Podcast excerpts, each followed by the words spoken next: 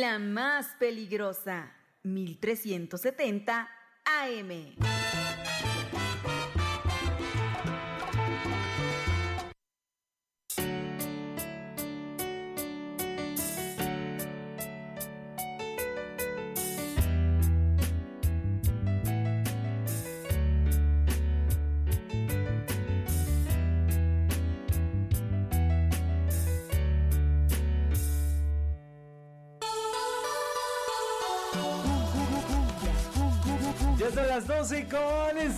Minutos, las 12.06 en la más peligrosa, en el 1370 de AM y www.peligrosa.mx en este miércoles 6 de diciembre de 2023, miércoles mitad de semana, aquí en la ciudad de Guamantla, miércoles de tianguis, miércoles de mercado, ya es el mediodía y usted señora linda, señora bonita, no puede continuar su mitad de semana sin antes estar perfectamente informada de todo lo que acontece a nivel local, nacional e internacional. Así que, si usted ya está lista, aquí arrancamos con las rapiditas de la información. Hoy me di cuenta que te amé.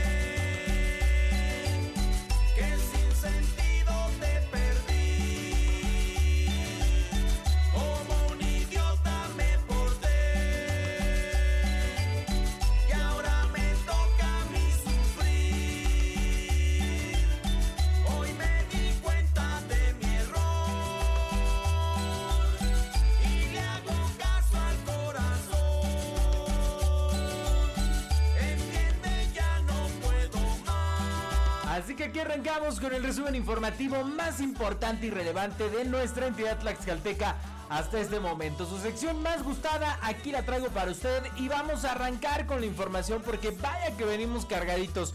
¿Qué onda? ¿Qué está pasando con el conflicto allá en Zacatelco, con las protestas, la represión por parte del alcalde a los habitantes, la riña, los golpes? Estas personas que el alcalde de Zacatelco se presume contrató para pues golpear a los manifestantes la mañana de ayer. Bueno, pues aquí le traigo toda la actualización de este conflicto. Y ya llegué. Y es que tras concluir la mesa de diálogo para solucionar el conflicto en Zacatelco, fíjese usted que los diputados locales Blanca Águila Lima y Juan Manuel Cambrón Soria pues literalmente doblaron al presidente municipal Delberto Pérez al fijarse 8 acciones a cumplirse, 6 de forma inmediata y 2 el próximo lunes. De entrada, se determinó la investigación de los hechos de agresión y protección a las víctimas de la represión, que la Secretaría de Seguridad Ciudadana será la que se haga cargo de la seguridad pública en la región de Zacatelco y los policías municipales serán investigados para cumplir su acreditación nacional para desempeñar su cargo. O sea, ¿qué significa esto? Que la seguridad pública en Zacatelco de primera instancia, los primeros respondientes dejan de ser la Policía Municipal y se hará cargo al 100% la Secretaría de Seguridad Ciudadana. Se acordó que una máquina para trabajos de agricultura trilladora será encargada, eh, será entregada, perdón, a los campesinos una vez revisado el documento denominado acta de asamblea y verificar cómo y a quién fue asignada. Sobre el caso de la construcción del hospital IMSS Bienestar, fíjese, será solicitada la información jurídica a la CPUCED para conocer el estatus del predio a favor de la primaria Ignacio Zaragoza de Zacatelco para su compra-venta y eh, donación. Con esta serie de acuerdos en donde estuvo presente el presidente municipal y Delberto Pérez, pues aceptó las condiciones para preservar la paz y tranquilidad en favor de la gobernabilidad entre los habitantes. O sea que pues ya no habrá mayor problema con esta negativa del presidente a construirse este hospital IMSS Bienestar, pues ya se entrará en diálogo y se llevará a cabo la negociación con la escuela Ignacio Zaragoza de Zacatelco para su compra-venta y donación, todo a favor de la institución educativa. Con esto yo le cuento a usted pues queda demostrado que le quedó muy grande, muy grande el paquete, muy grande el saco al presidente municipal de Zacatelco y Delberto Pérez, pues no pudo solucionar los problemas de su municipio y tuvieron que entrar tanto los diputados del Congreso local como el gobierno del estado, la Secretaría de Seguridad Ciudadana, para controlar, poner paz y que no siguiera la ingobernabilidad allá en Zacatelco. Entonces yo aquí le pregunto a los ciudadanos de Zacatelco, pues ¿tú para qué eligieron ese presidente si no puede resolver estos problemas? Que para eso, para eso es que llegan los eh, electos o las autoridades electas, para eso hacen una campaña, para eso nos entregan, nos dan a conocer sus propuestas y se supone que llegan, se supone, entre comillas, pues llegan porque tienen esta gran capacidad de liderazgo, esta experiencia, esta, eh, los conocimientos, la preparación, pues para ejercer el cargo público de gran manera que en los municipios haya paz, tranquilidad, armonía, haya progreso, haya innovación. Pero en Zacatelco todo lo contrario, con este presidente, el famoso cachorro que mire, pues no pudo, le quedó grande el saco, le quedó grande el paquete. Y pues algo que él tuvo que solucionar, pues le entraron al quite los diputados, el gobierno del estado y la Secretaría de Seguridad Ciudadana. Por eso yo le digo, usted le hago la recomendación, una opinión, ¿eh? Tenga mucho cuidado a quien elige ahorita en el 2024, porque personajes como estos son nocivos, nunca deberían de llegar a un cargo de elección popular, porque ni siquiera están preparados para ejercerlo.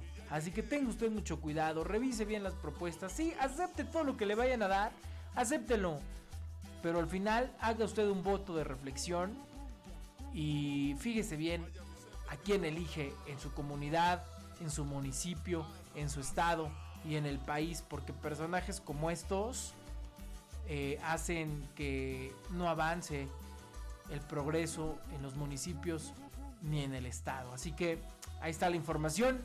Lo bueno es que ya se llegó a una solución. Son las 12.12. 12.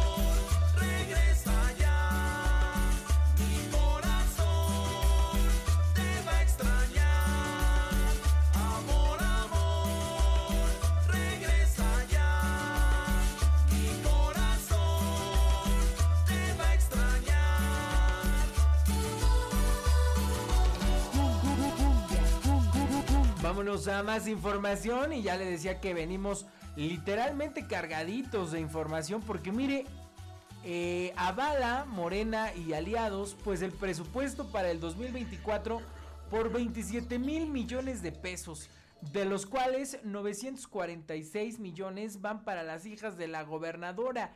¿Quiere usted saber de qué se trata? Bueno, pues aquí le voy a contar con lujo de detalle toda esta situación.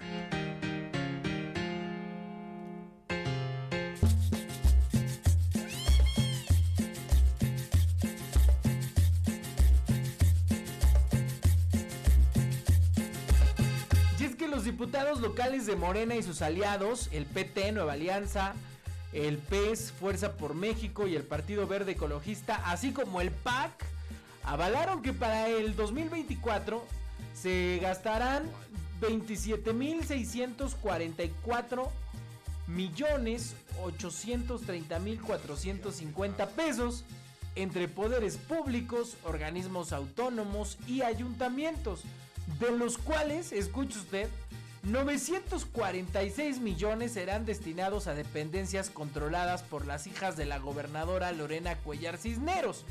De acuerdo con el decreto aprobado, minutos después de las 20 horas del pasado martes, sus hijas, María Fernanda y Mariana Espinosa de los Monteros Cuellar, de las dependencias como la Secretaría del Bienestar y el DIF estatal respectivamente, el primer minuto de enero del 2024, pues ellas podrán ejercer un recurso público por 526 millones 807 mil 288 pesos la primera y la segunda por 420 millones 30 mil 668 pesos.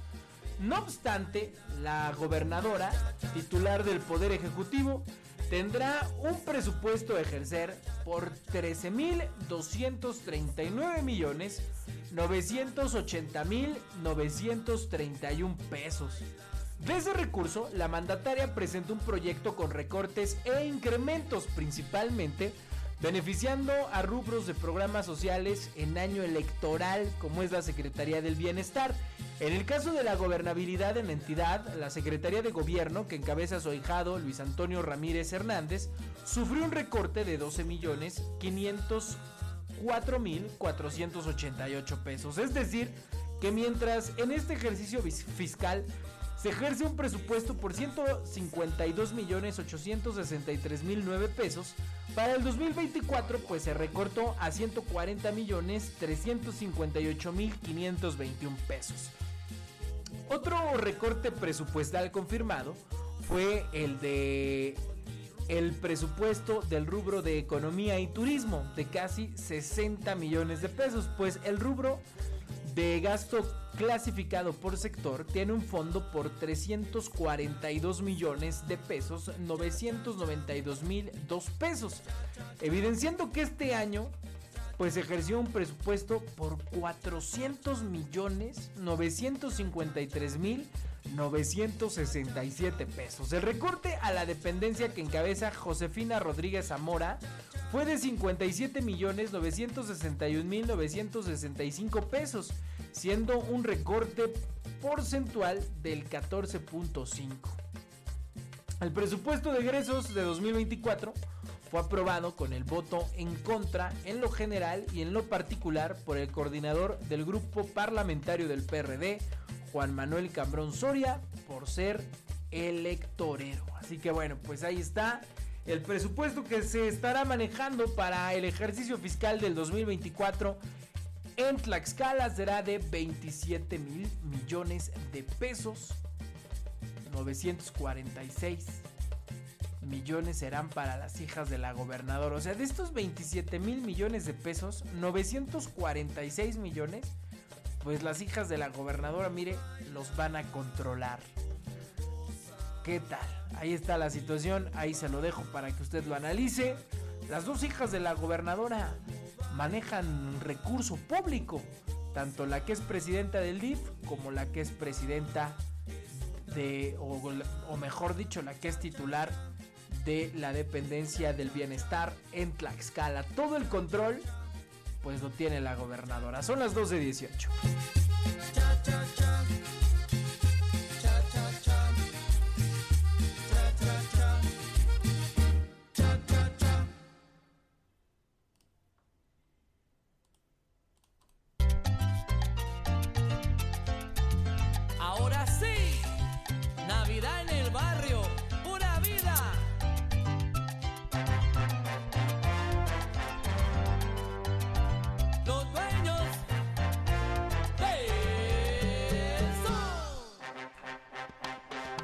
Vámonos a más información ahora de política, la política en Tlaxcala, porque mire, yo le cuento que interpone el PAN juicio contra ilegal acuerdo del ITE que beneficia a partidos y no a mujeres. ¿De qué se trata?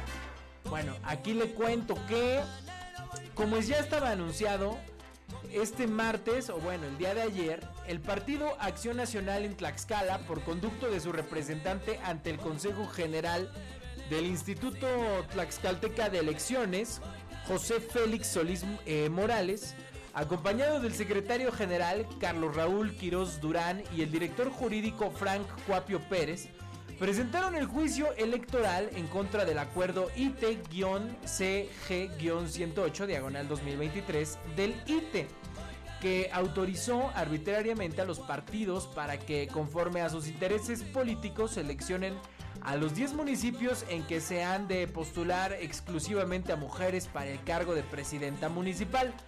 Bajo la directriz delineada por la presidenta del PAN estatal, se nos metió por ahí una voz, pero bueno, bajo la, eh, directriz de la presidenta estatal del PAN, Miriam Martínez Sánchez, José Félix Solís retiró que, reiteró que el acuerdo eh, impugnado pues es ilegal e inconstitucional. En efecto, el representante del PAN explicó que el ITE aprobó un supuesto mecanismo para cumplir con la paridad en ayuntamientos mediante el acuerdo entre partidos políticos, mismo que, además de no sustentarse, pues viola la constitución. Así señaló que la constitución dispone que la función electoral es facultad exclusiva de las autoridades electorales, de manera que no es válido delegar esa facultad a los partidos políticos, por lo cual el ITE vulneró el principio de legalidad, ya que los lineamientos, en lugar de favorecer al derecho de igualdad entre hombres y mujeres, este se dejó a los intereses políticos de los partidos mediante el mayoriteo. También expuso que lo anterior fue aprovechado por Morena y sus aliados para registrar candidaturas exclusivas para mujeres en los municipios que más les convenía sin tomar en cuenta realmente que lo que buscaba pues era garantizar de mejor manera el derecho de las mujeres a la igualdad sustantiva.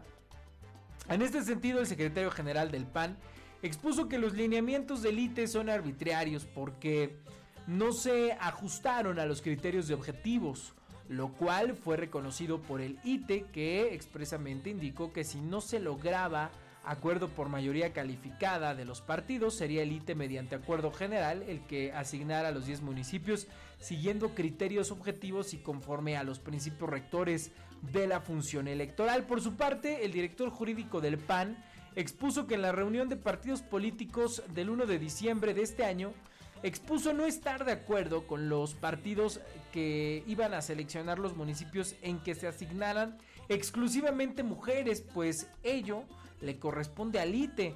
Además de que la Secretaría Ejecutiva del ITE violentó el procedimiento, pues ejerció facultades que no le concedieron expresamente.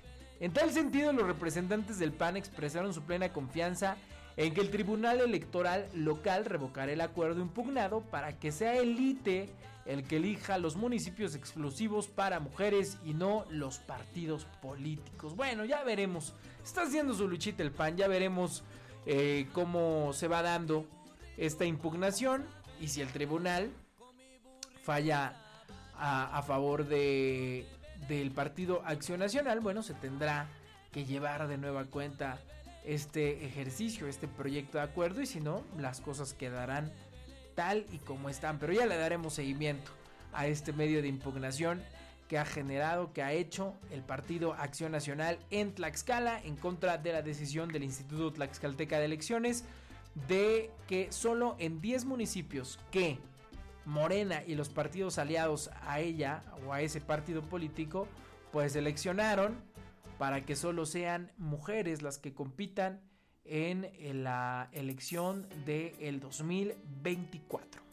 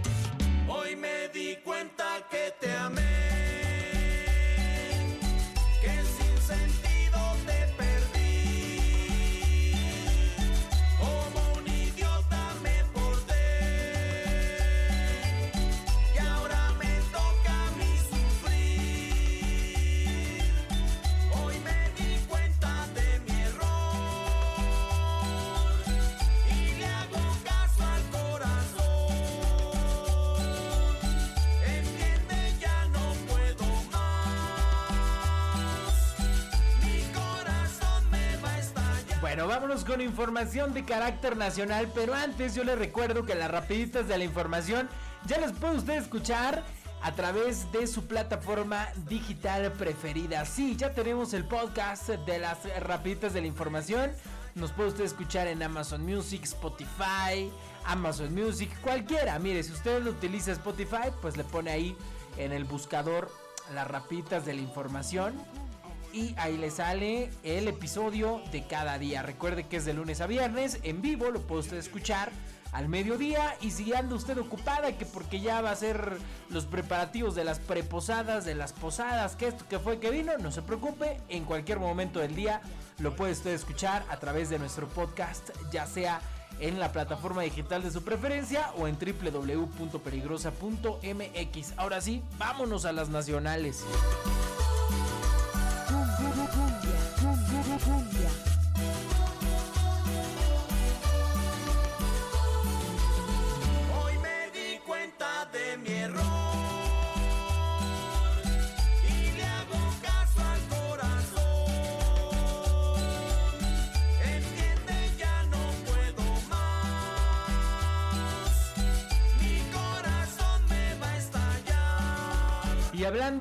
El clima, pues mire, yo le comento que se prevén de 8 a 10 frentes fríos en diciembre en nuestro país. Así que es momento de sacar la cobija de tigre porque va a ser mucho frío en este invierno, en este final de año. Mire, con diciembre llegan las temperaturas bajas, pero en este 2023 el termómetro bajará aún más debido a la presencia de entre 8 y 10 frentes fríos en México. Según prevé el meteorólogo José Martín Cortés, desde noviembre diversos fenómenos provocaron bajas temperaturas y lluvias intensas. Incluso se convirtieron en desastre para decenas de mexicanos y es que la verdad es que sí le hemos padecido pues en el tema del frío, usted estará de acuerdo conmigo. Bueno, mire, sin embargo, estos fenómenos meteorológicos continuarán y en la recta final del año, eh, pues se prevé la llegada de temporales invernales con lluvias y nevadas, resaltando frío en su segunda quincena de diciembre y de la presencia de entre 8 a 10 frentes fríos que recorrerán gran parte del país junto con sus masas polares árticas. Eh, se estima que habrá lluvias y nevadas en las montañas de los siguientes estados como Durango, Nuevo León, Tamaulipas, Zacatecas, Estado de México, Ciudad de México, Morelos, Guerrero, Puebla, Tlaxcala, Oaxaca, Campeche y Quintana Roo. El eh, experto en clima señala que desde el día 10 el aire ártico llegará al país teniendo un reforzamiento alrededor del día 15 cuando seguiría un pulso de la corriente subtropical sobre la franja central del país, manteniendo situación de tiempo invernal con lluvias, viento y frío, así como nevadas ocasionales. O sea que si usted está sintiendo frío ahorita y siente que está muy nublado y siente que el viento está muy fuerte, pues espérese al día 10 porque según este experto meteorólogo, pues dice que a partir del día 10 de diciembre el aire ártico llegará al país. Y después del día 15, pues seguiría una corriente subtropical con tiempo invernal, con lluvias, viento y mucho frío en nuestro país. Así que es momento de andar bien abrigados, es momento de sacar las cobijas, los edredones, eh, las chamarras, los gorros, los guantes, las bufandas, porque va a ser mucho frío en nuestro país en este invierno, en este fin de año.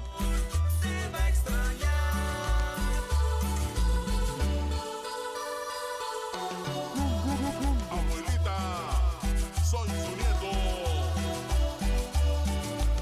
Y ya llegué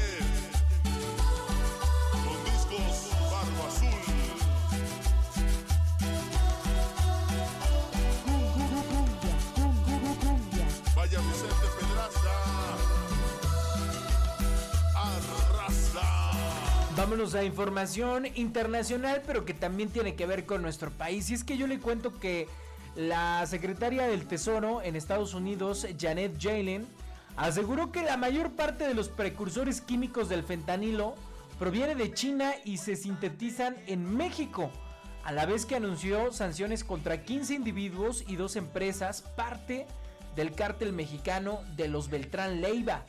La mayor parte de los precursores químicos del fentanilo provienen de China y se sintetizan en México. Posteriormente el fentanilo es enviado de contrabando a través de la frontera a Estados Unidos, afirmó Yellen en su primer día de visita a la Ciudad de México.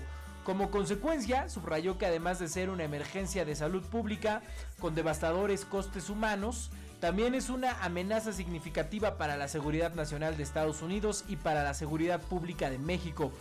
Yellen destacó asimismo la creciente cooperación entre China, México y Estados Unidos para encarar este problema transnacional.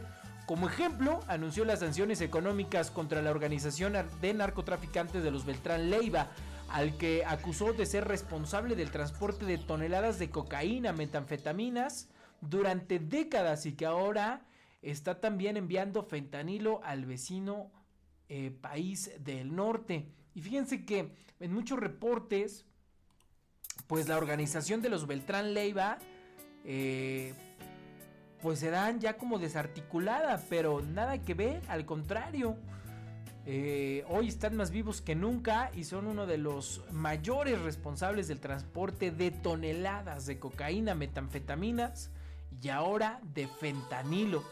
La visita de Yellen, que durará hasta mañana jueves, incluye reuniones con el presidente Andrés Manuel López Obrador y líderes del sector privado con el objetivo principal de fortalecer la colaboración entre Estados Unidos y México en la lucha contra el fentanilo y las finanzas ilícitas.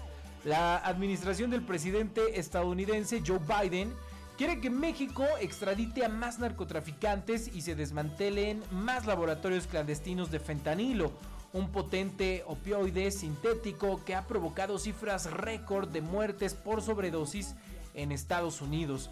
En este sentido, se reunirá con líderes bancarios para avanzar en el trabajo del Tesoro con el sector privado para frenar el financiamiento ilícito vinculado al fentanilo.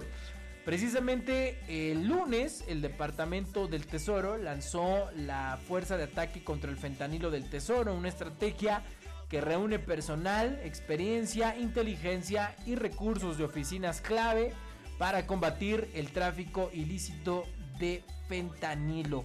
Así que bueno, pues ahí está la información sobre la visita de la secretaria del Tesoro de Estados Unidos, Janet Yellen, quien está en nuestro país, está en México, sostendrá una reunión con el presidente Andrés Manuel López Obrador y de una, en sus primeras declaraciones en suelo mexicano, dijo que van con todo en contra de la organización del cártel de los Beltrán Leiva, quienes, según ellos, en sus estudios, pues son los principales transportadores de fentanilo a los Estados Unidos. Así que ahí está la información internacional.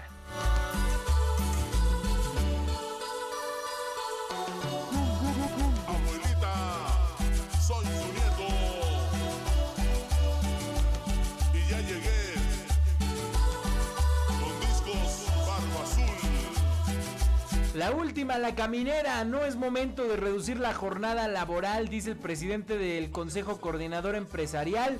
Se podría perder atractivo para invertir. Señaló también que hay que ir caminando paso a paso y en este momento se podría estresar más al sector laboral. O sea que el Consejo eh, Coordinador Empresarial pues no está de acuerdo con la reforma laboral de reducir a 40 horas las jornadas de trabajo en México. Son las 12.34, señora linda, señora bonita, ahora sí nos alargamos.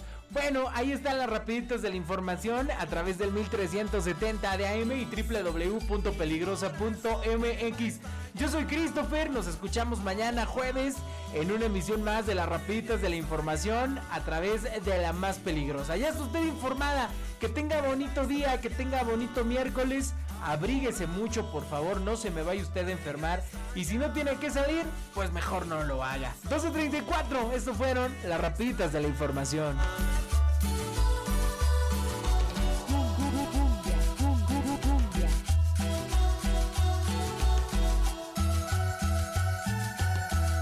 La más peligrosa, 1370 AM.